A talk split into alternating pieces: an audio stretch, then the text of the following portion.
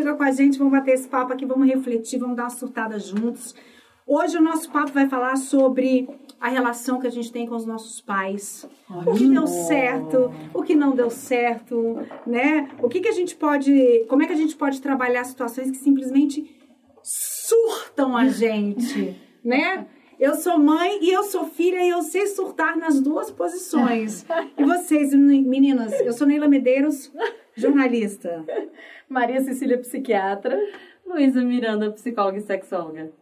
E aí? Vamos lá, que tema legal, hein? Você Nossa, sabe que polêmico. Os pais de vocês surtam vocês de vez em quando ou de vez em nunca? eu acho que é saudável, né? Eles darem uma surtada e a gente surtar com eles, né? Relações reais são legais, né? Íntimas e reais, né? Por São isso legais, viemos pais e filhos, né? Tem um, tem um É. motivo por trás disso tudo aí. Os seus te surtam, amiga? Bastante. Mas eles são ótimos. Mas eles sim. Sim.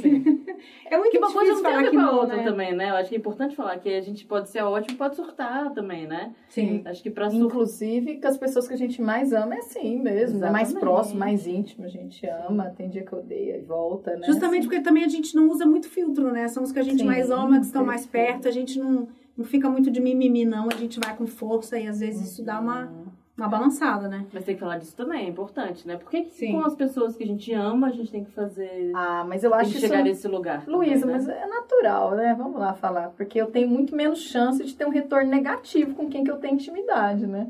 Do que vai surtar com os amigos aí que você não tem intimidade, você vai ter consequência ruim. Mas eu né? acho que esse é o ponto. Você tem que ter consequência. Tem que ter também. consequência, é verdade. Sabe? Mas Se é que a você gente ama- sabe que não vai ser extrema, né? Não vai ter a quebra É. muitas vezes, né? Sim. Mas, entende? Eu entendo os dois lados, né? Acho que a gente fica mais à vontade, mas polêmico isso, também... É, hein? polêmico. É, polêmico, polêmico. Isso, polêmico. Aliás, eu quero Agora. dizer que o tema desse podcast nasceu a gente saindo da gravação do podcast na, na- algumas semanas. E a gente, nas mensagens com os pais, e cada um foi ficando irritado, e falou assim: gente, essa relação com os pais, isso dá um tema pro nosso podcast. Cinco minutos, o podcast já estava pronto, estamos aqui discutindo. E é interessante que, assim... Todas filhas da mãe aqui. É. Beleza? E do É. pai também, E do pai né? também. Na psicologia, né, a gente tem até chavão assim, ah, você foi na terapeuta, a culpa é da mãe, a culpa é Sim. minha, né? Existe esse. Mas assim, tirando os excessos, realmente as nossas primeiras relações, né, nossa interação com o mundo vem desse aprendizado. Sim. Então, é muito forte, sim. Não adianta a gente. E muitas vezes a gente descobre até quando a gente é mãe, né? Que a gente descobre o quanto que a gente tem da nossa mãe, do nosso pai.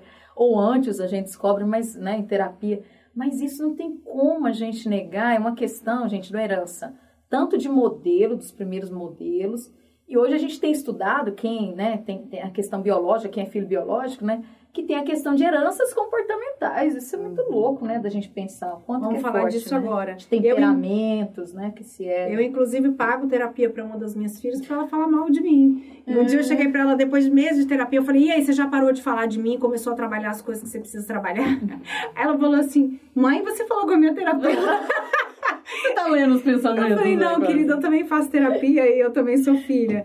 Mas Porque essa é muito boa, porque também é, não dá pra gente ficar ali atrás, ficar preso, né? E eu vejo que tem, de repente, algumas terapias, terapeutas podem reforçar isso, né, Luiz? Eu acho perigoso. Uhum. Tipo assim, ah, eu, eu sou assim por causa disso, eu sou assim, tá, mas estamos aqui, a gente sempre leva pra algo assim, ok.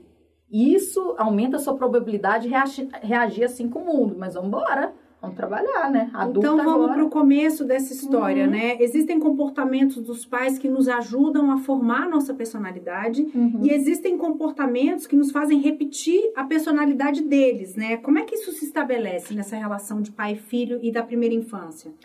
Nossa, eu acho tão séria essa primeira infância que a gente está tão flexível, porque é isso que você disse da formação de personalidade. A gente vai absorvendo, né? Tem as tendências. E por isso que eu acho que assim, realmente é um período que a gente tem que priorizar esse contato próximo, né, com os filhos, realmente, né, que vai, vão moldando. Gente, muitas vezes uma melhor amiga na, na sua infância pode ter te influenciado Muitíssimo. muitíssimo. Vocês lembram dessas relações? Muitíssimo. Um tio, uma Isso é muito avó, sério, um tio, uma, uma avó, babá que tá mais presente Uma do que os babá, pais. Agora. Lu, tem limite de idade pra gente separar ou da gente entender o que é nosso e o que é deles? Pois é, isso é delicado, porque assim, por, por exemplo, do meu ponto de vista, né, é, até os dois anos, por exemplo, do zero aos dois anos, a questão da sexualidade da criança está sendo muito formada. Então, de zero a dois anos, ela precisa muito do colo, de ser acolhida, de se sentir amada. Ela é meio parte da mãe, né? Exatamente, dois então- anos é algo Então, da assim, mãe ou de quem cuida. faz parte do processo, inclusive, da terapia sexual, essa anamnese, porque faz muito sentido, depois que o adulto é adulto, entendermos justamente esse processo do que levou ele a ser esse indivíduo que ele é, a partir de como ele nasceu, se ele foi desejado, se ele tem irmãos, Uhum. quais modelos ele tem de relação, de monogamia, de afeto, de traição, do que é ser homem, ser mulher, Nossa, ser família, complexo. Tudo. Tudo isso. E como é que acontece essa fase de separação do indivíduo, né? Não sou a minha mãe, Uhum. eu, eu sou eu e minha mãe é ela. Aquela fase saudável, querida, Sim. né? Dos dois anos, assim, não, não, né? Que eles começam assim, impor, assim, colocar, que a gente estranha, né? É, Algo exato. tão natural no desenvolvimento, né? O não, o limite. E aí eu não acho que sou meu pai. E aí eu acho que é onde é o maior desafio, né? De a mãe e o pai entenderem, eu acho que principalmente a mãe, eu não sou uma delas, mas assim, em dizer que, entender que o filho não é extensão. Ou o marido, né? Porque eu acho que a gente não pode tirar dessa reta também, que quando você tem um casamento numa sociedade como a nossa, que tem muito a questão ali de, ah, agora que eu achei o amor da minha vida, ele também é a extensão de quem eu sou. E aí eu acho que essa família vira muito essa extensão, né? O meu filho é a extensão da mãe, a mãe é a extensão do filho, do marido, então tudo é uma coisa só. Nossa, e pior, né, Luísa? A, a extensão do que eu gostaria de ser, né? Aquelas Perfeito. projeções, Uhum. né? Que fica. Meu Deus, como isso é pesado, né? Pra é criança, pra quem recebe, né? E às vezes a pessoa nem percebe isso. São sonhos que ela teve, de repente que ela não viveu. Que ela acha tantas situações de consultório. Eu vejo assim, os pais loucos querendo o melhor pro filho, fazendo a pior coisa que poderia ser feito, que é impor, né? Caminhos a se seguir, mas querendo o melhor, porque é, é o modelo que ele tem, né? A referência que ele tem. É Quebrar pra ele, com não é isso. pro filho, né? Quebrar com isso, talvez, essa imposição né, que os pais fazem. Não dá espaço para a criança é, construir a própria individualidade. Será que se quebra isso trazendo autonomia para a criança, responsabilidade, colocando ela para pensar, para refletir? Perfeito, né? Perfeito. Eu, eu vejo assim, a gente não foi educado, é muito difícil isso, educar, é, para a pessoa pensar nas consequências, assim. Se eu ajo no mundo de determinada forma, o que que gera? Geralmente você recebe assim dos seus pais, isso é errado, isso é legal. Isso não faz parte da família fazer isso. Então, se você acaba ficando naquela insegurança de corresponder, determinar, né? De repente corresponder o que que é o certo para a família, o que que é a regra familiar. Ou não, eu vou começar a negar isso, então vou pelo caminho. A gente brinca muitas vezes em terapia que a gente segue os pais fazendo, seguindo o oposto, fazendo Sim. totalmente o contrário, né? Querendo Que aquilo foi- que aquilo foi agressivo. Então, assim, é, essa educação, é- eu que tenho, que estudei isso, que trabalho com isso, trabalhei com criança 10 anos da minha vida, com pais, eu fico o tempo todo me vigiando. Imagino quanto que isso é difícil da gente não entregar pronto. Que às vezes a criança pergunta isso, isso é legal? O que, que você acha, querido? O que, que, que, que você... Legal. É, é esse, esse Empoderar é o ponto de você empoderar. né? Peraí. E para consequência, a consequência vai falar. A consequência sempre fala. A vida sempre dá retorno. E geralmente você faz uma avaliação dessa num, num gesto muito simples, assim. Eu, quando dava balinha para as minhas filhas, eu descascava a balinha, eu tirava o papel e entregava a balinha para elas. E já o pai delas, das minhas filhas mais velhas, não, ele entregava a balinha e deixava que elas tirassem o papel. Isso é um gesto muito simples, mas fala muito de você dar autonomia e de deixar a criança encontrar as próprias alternativas para fazer as coisas, né? Mas isso é muito difícil para pais controladores, não é? Com certeza. Porque a gente tem que lembrar que o controle, ele gera muitos ganhos, né? Muita gera segurança. Muita segurança. Então é isso. Se meu filho faz o que eu quero, faz o que eu quero, eu tô poupando tempo. E a gente tem que pensar nisso também, né? Eu acho que num, num contexto que a gente está vivendo de muita correria, em que você é cobrado por fazer coisas, e quanto mais coisas você faz, mais eficiente você é, é difícil você parar para ouvir o seu filho, para se comunicar com o seu filho Uhum. né? Mas é aquilo, até porque funciona momentaneamente. O difícil é você entender Uhum. a longo, médio e até curto como aquilo ali vai afetar aquela criança e a relação familiar, né? Perfeito. E dentro disso, Luiz, o quanto os efeitos deletérios que a gente vê da educação baseada em punição, né? Sim. Perfeitamente. Nossa, a pessoa carrega isso, uma culpa, algo tá fazendo sempre errado, uma vida, assim, né? Porque é isso, você não ensina Você não tem aprendizado, punição. Você elimina aquele comportamento que você não quer. Puf, agora. Sim. Tá, Errado, feio, castigo. É isso, é isso. Então, realmente, precisa de tempo também para poder exercitar essa paternidade saudável. Né? Agora, é essa herança emocional, ela é muito poderosa, né? Ela vai Muito. trazendo Nossa. consequências para a vida adulta que muitas vezes chegam aos consultórios de vocês. É muito difícil você sair dessa situação que foi criada, de padrões que foram criados dentro de casa, muitos deles limitadores, muitos repetitivos. Como é que dis- di- di- dissolve isso? Muita autoanálise, muita avaliação e ajuda profissional. E quando você não tem esse acesso, como é que sai dos pais? Sim, é interessante. Eu acho que sai quando você percebe que. E aí eu acho que é uma questão de você sentir, né? Eu acho que é importante sentir que talvez ali não esteja te fazendo bem. E questionar o porquê não está te fazendo bem. Eu acho que qualquer movimento, ele surge com um questionamento. Sim. Né? De por que que não tá legal? Por que que eu não gosto mais de morar com meus pais? Eu tô me Incômodo, né? desrespeitada. Incômodo é um É, sinal, né? falar assim, sofrimento, peraí, né? tô gerando. E aí o segundo passo, né, Luísa, assim, peraí, de onde meus pais vieram, de onde veio esse Uhum. comportamento, que a gente sempre cai muito para esse entendimento, né? E muitas vezes seus pais não vão mudar, sabe? né? Essa E é a pela mais idade que eles estão, é, é mais é difícil cobrar provável, deles a mudança, né? Essa mudança. Porque aí você tem que ceder muito, você tem que entender. E tem uma das coisas que mais. Eu, por exemplo, uma das coisas que mais me deixa muito desconfortável e nervosa é, é ver em qualquer pessoa a dificuldade de promover a mudança. Uhum. Tem gente que prefere o fracasso à mudança. E isso me deixa muito incomodada, porque a mudança faz parte da evolução humana. E, e- e se a gente quer melhorar qualquer situação, a gente precisa enxergar o, o, o que pode vir à frente. Mas quando a gente se apega muito a, a uma coisa e não quer se desfazer dela, a gente, a gente tira as possibilidades de mudar. E, e quando a gente tem essa relação com os pais, às vezes é muito difícil, porque você precisa entender em muitos momentos que eles não vão mudar. Ah, e sim. que essa mudança Uhum. precisa vir de você. Pois é. Isso que você tá falando assim da. Às vezes a gente não entende como a pessoa não quer mudar, né? Mas ela tá num lugar ali que dá muito medo de, de novo. Imagina um pai que recebeu uma formação e que passou essa formação. É uma região segura. É muito complexo ele pensar, peraí. Então quer dizer que o que eu fiz com você estava errado? Sabe assim, como é que entrar em contato com isso? Entende? Eu acho que é importante dizer também que ne- não necessariamente o que é seguro é bom. Sim. Né? O sim. seguro, assim como a gente fala da zona de conforto, ela é confortável diante um outro cenário, mas não significa que ela seja boa e te Mas, proporcione. quan- né? é, mas quando a gente olha para essa pessoa de, né, viveu a vida inteira nessa zona de segurança, esse entendimento ajuda a gente a também não cobrar, né? Que, poxa, por que, que ele não age diferente? Por que, que ele, ele deveria ser diferente? Agora, Não a gente está falando aqui de situações controláveis, né? E quando a gente fala de lares que são disfuncionais mesmo, que, que os extremos são muito fortes, e isso, isso traz um desequilíbrio muito grande para a vida da pessoa. É muito mais difícil você sair dos pais numa situação como essa, né? Nossa, bem colocado, Neila. Você sabe que eu tenho, assim, às vezes pais que fazem muito mal para os filhos e que chega num ponto, né, assim, e aí tem a regra, né, de que a gente não abandona pai e mãe, de que a gente, né, Honrar pai e essa- Uma regra é- católica, né? Que é importantíssima. Essa é, é uma regra católica, uma regra social, né? Essa coisa dá muita, dá muita. E é interessante que isso eu, eu acabei aprendendo bem tarde, assim, que às vezes a gente, eu tratava de alguns idosos lá que ficavam internados na psiquiatria, que assim, eu ficava mobilizadíssima. Cadê a família dessa pessoa? Tá aqui abandonada, esquizofrênica. Não tem uma rede, Não tem uma de rede mínima, apoio. só que quando a gente convocava as famílias, é isso, né? É complexo.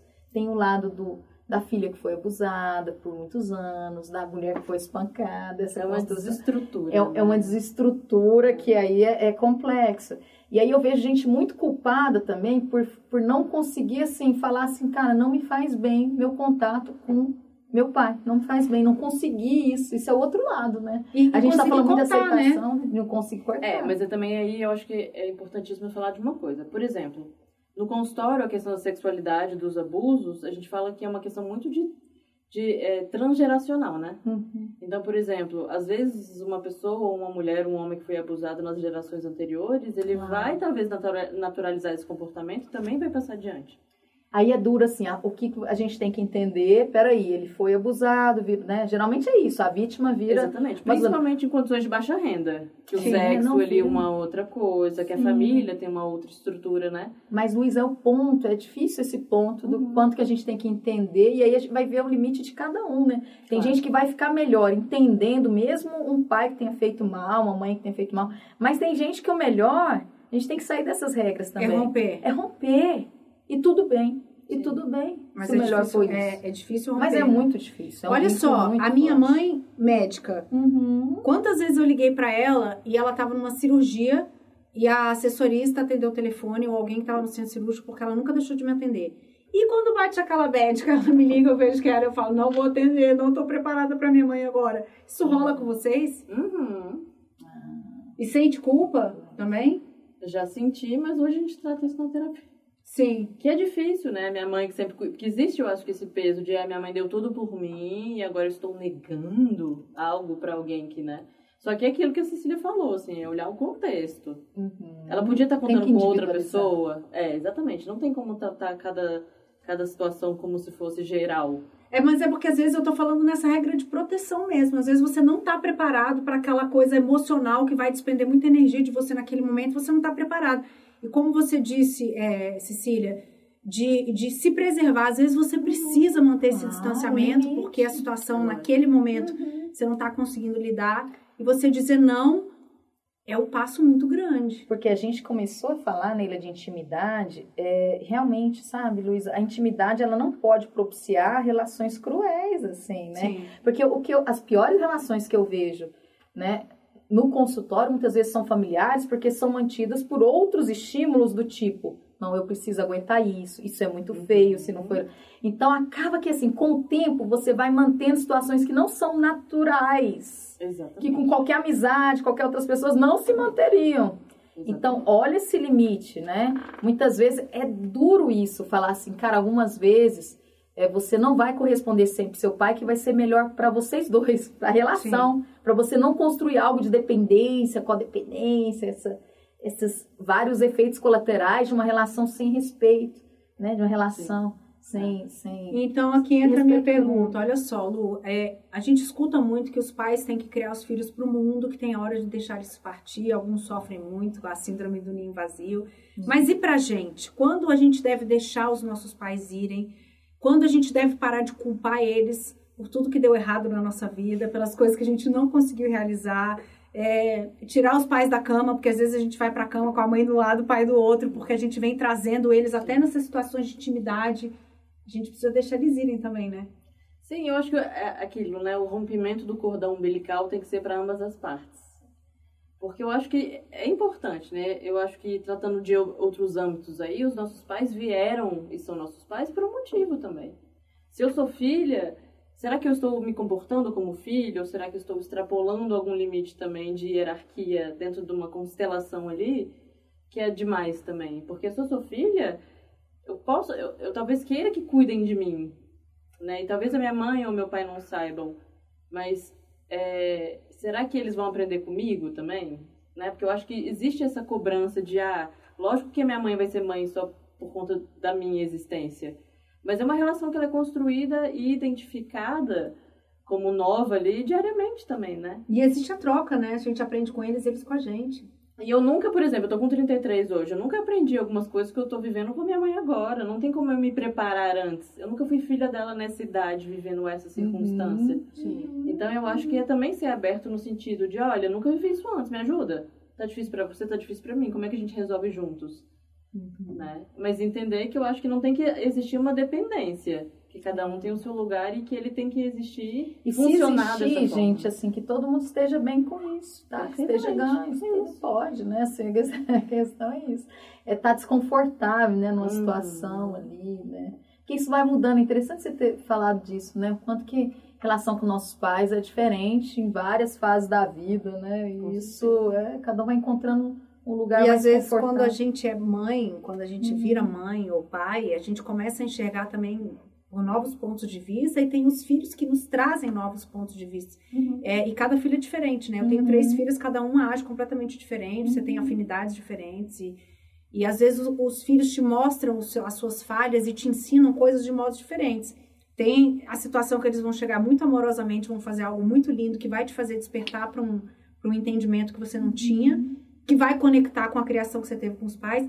E muitas vezes eles vão cuspir na sua cara uma verdade que vai te machucar, que vai doer e que você vai ter a tentação de chegar lá na hora e querer desvirtuar a situação para para não demonstrar fragilidade, porque você sabe que ele tem razão. E isso acontece muitas vezes. Eu tenho uma filha que ela me fala coisas na minha cara desafiadoras e às vezes eu preciso baixar a bola e falar assim: tá bom, eu vou pensar sobre isso. Nossa, mas esse é um modelo novo, né? Sim. Pelo menos né, na geração dos nossos pais, não tinha essa coisa do pai poder falar assim, que interessante, vou pensar sobre isso, vou repensar, né? Existe, A existia humildade muito do essa... papel, né? a Nossa, de humanidade, humanidade. Agora, às vezes dá um medo, eu confesso, às vezes dá um medo, de, porque às vezes eu vejo que ela tem razão e eu não posso simplesmente chegar e falar assim: você tem razão. Às vezes eu falo, você tem razão. Mas tem situações que se eu falar Eu que ela tem razão, assim ela vai mesmo. dominar a situação completamente, porque ela é uma euzinha um pouco mais forte, né? Então, às vezes, eu acho que existe muito medo nos pais de admitir claramente, porque eles têm medo de perder o controle, porque eles acham que eles Cenas. estão numa posição que eles sempre têm que ter razão. E É. se mostrar frágeis é muito difícil. Por isso eles têm tanta dificuldade de mudar. Uhum. E cabe a gente ceder. E aí eu acho que é importante, porque eu como filha que não sou mãe, hoje eu tô numa idade também de confrontar os meus pais como adulto e não como uma filhinha. Isso é Ah, importante. Então, filhinha, não, filhinha não, tá, tudo bem, mas hoje eu tenho moral pra falar de algumas coisas. Hoje, eu como psicóloga e tem coisas do consultório, eu consigo falar que alguns comportamentos que você indo por ali o reforço é tal, Uhum. e indo por aqui não é assim. Então, eu acho que assim, por mais que seja minha mãe, eu ainda sou uma adulta e eu sei do que eu tô falando. Vai mudando. Que eu acho que é o mesmo. maior desafio, sabe? Dos pais verem a gente como adultas funcionais que, saiba, que, sa- que saibamos do que a gente fala. Uhum. Que saibam do que nós falamos, né? Uhum. Achei muito bom esse papo. Vocês gostaram? Nossa, gostei. Achei Ren- Rendeu, rendeu. Rendeu, Foi né? quase terapeuta, foi bem terapêutico, na verdade. Todos né? eles são, na verdade. É uma terapia de bar, mas é uma terapia, né? Ai, Que gente, bom. Eu queria até. De... é, Dá tempo da gente deixar alguma dica aí? Pode deixar uma dica, com É que certeza. tem um livrinho que é tão bonitinho, gente. Deixa eu ver o nome dele, é porque o nome dele é curioso demais. É assim: O livro que você gostaria que seus pais tivessem lido. Olha! Olha, excelente. Já Esse quero livro ler. é muito fofo. Filipa Perry, tá? É super, super acessível, fácil, você pode pedir para entregar e tudo. E ele fala justamente disso, assim, o quanto que a gente traz dos nossos pais, e eles trouxeram de algum lugar, e é lindo o entendimento, assim, sabe, desse processo. É lindo. Eu tenho um livrinho que é Como Educar Crianças Feministas. Hum, que legal. É muito bacana, que eu acho que traz essa visão de que para que você tenha um filho que seja completo e amplo e inteiro, que você também seja uma pessoa inteira, né? Porque se você quer ser um, mode- um modelo para o seu filho de que você se ama e que é importante que você cuide de si antes do outro, que você seja isso com ele também. Muito bom. Né? Eu acho que é bem por aí o caminho. Muito bom. Espero que vocês tenham gostado desse papo. Continuem nos acompanhando. A gente tem uma produção do Jornal de Brasília. Henrique Kutnik, você vai falar hoje? Sim? Dá sua graça, Trabalhos Lô. técnicos. Ele tá rindo, tá, É, gente? ele tá não falando, fala, mas gente. Ele só ouve, sorri, mas ele está aqui presente, fazendo presença firme aqui no nosso material. Então a gente vai se encontrar no nosso próximo encontro. Se preparem, vamos falar sobre ignorância. Adoro. Algo que nos acompanha. Não é ignorância, mas é o tema, hein? É, um tema forte, porque ele tem vários pontos de vista, tem vários tipos de ignorância, a gente vai falar sobre isso. Então, desperte o ignorante que há em você para escutar o nosso próximo papo. Até a próxima, Santas! Até a Tchau, próxima, insaníssimas. Valeu.